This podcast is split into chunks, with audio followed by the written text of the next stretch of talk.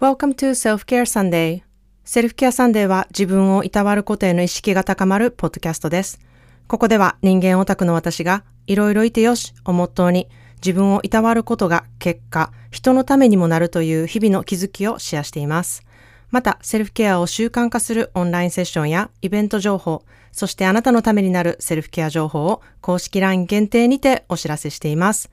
Your self-care starts right now.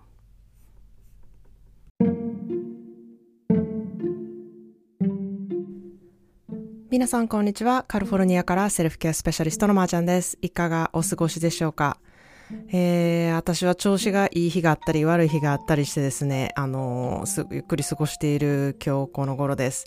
えー2月9日の、えー子宮摘出手術までの辛抱なんててね、まあ自分のペースで動かせていただいています。で、まあありがたいことに、あの、ちょっと昔のエピソードで少し出てきたお隣のね、おせっかいおばさんに、まあ体調がちょっと悪いっていうのを言おうかなって迷っていたんですね。で、まあちょっとしんどい時に、こう、そのやりとりをするのもね、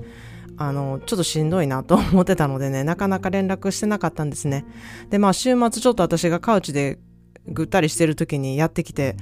いや、なんか大変なことになってるじゃないみたいな感じに、あの、見つかりまして、で、ちょっとバレたというか、で、まあ、それからね、あの、その晩のご飯を運んできてくれたりとか、まあ、お買い物に行ってくれてくれたりとかね、いや、もう本当に、本当に助かっています。で、まあね、持つべきものは本当に近所に一人おせっかいおばさんですねって思いながら、あの、本当に助かっております。まあ、そんなでちょっと予定していたね、あの、インスタライブの計画があったんですけれども、まあ、それをちょっと延期したりとか、まあ、お仕事もちょっとできないことが増えてきて、それを伝えるメールをしたりとかね、あの、本当にいろいろ、まあ、忙しいながら、こう、気づきがある、うん、日なんですね。で、まあ、本当に日々の暮らしがもう、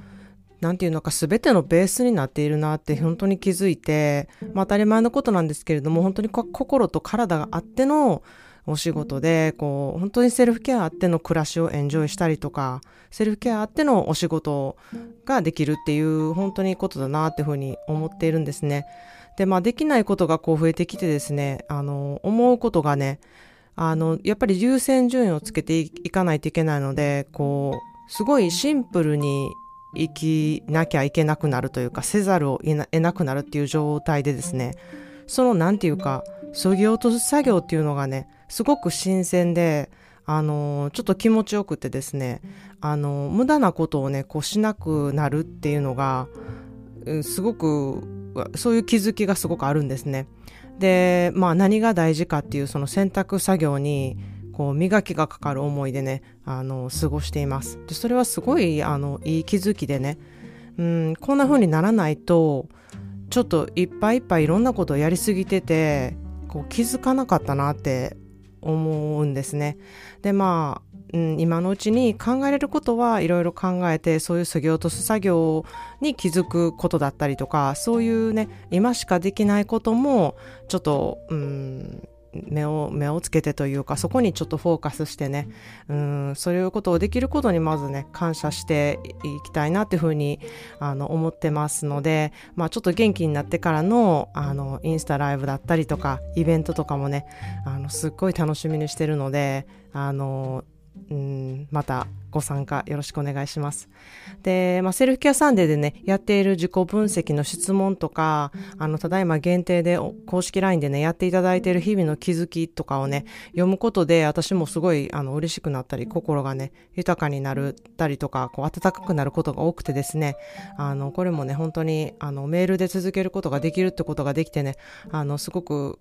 嬉しいなというふうに思ってますで何よりもね皆さんがこう何でもない日でも、うん、いい日やったっていうふうに感じてますってそういうことを実感してますっていうふうにね言っていただけてることがねあのとても嬉しいです。ということで今日はあの今日の一言 English です。Things happen for some reasons. Well shit happens too. 起こっていることには理由がある。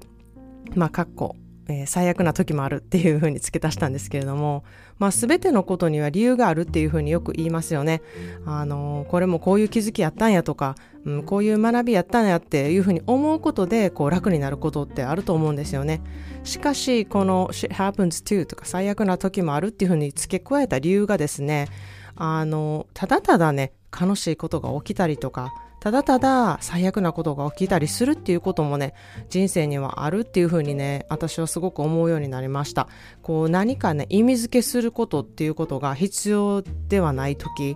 意味付けしないことがまた楽になるっていうこともあるなっていうふうに思ったからなんですね。で、あの、私の大好きな絵本作家さんで、エドワード・ゴーリーっていう人がいるんですけれども、まあ、ご存知の方も多いかと思うんですけれども、あの、まあ、彼の絵本はすごい奇妙でね、あの、怖くって、うん、ちょっと変わっていて、子供にはちょっと、うん、怖すぎるとか奇妙すぎるっていうふうに言われている絵本作家さんなんですけれども、私はこの彼のね、こう、そのまま感だったり、リアルな感じのところとか、人生ってそういうことだよっていう、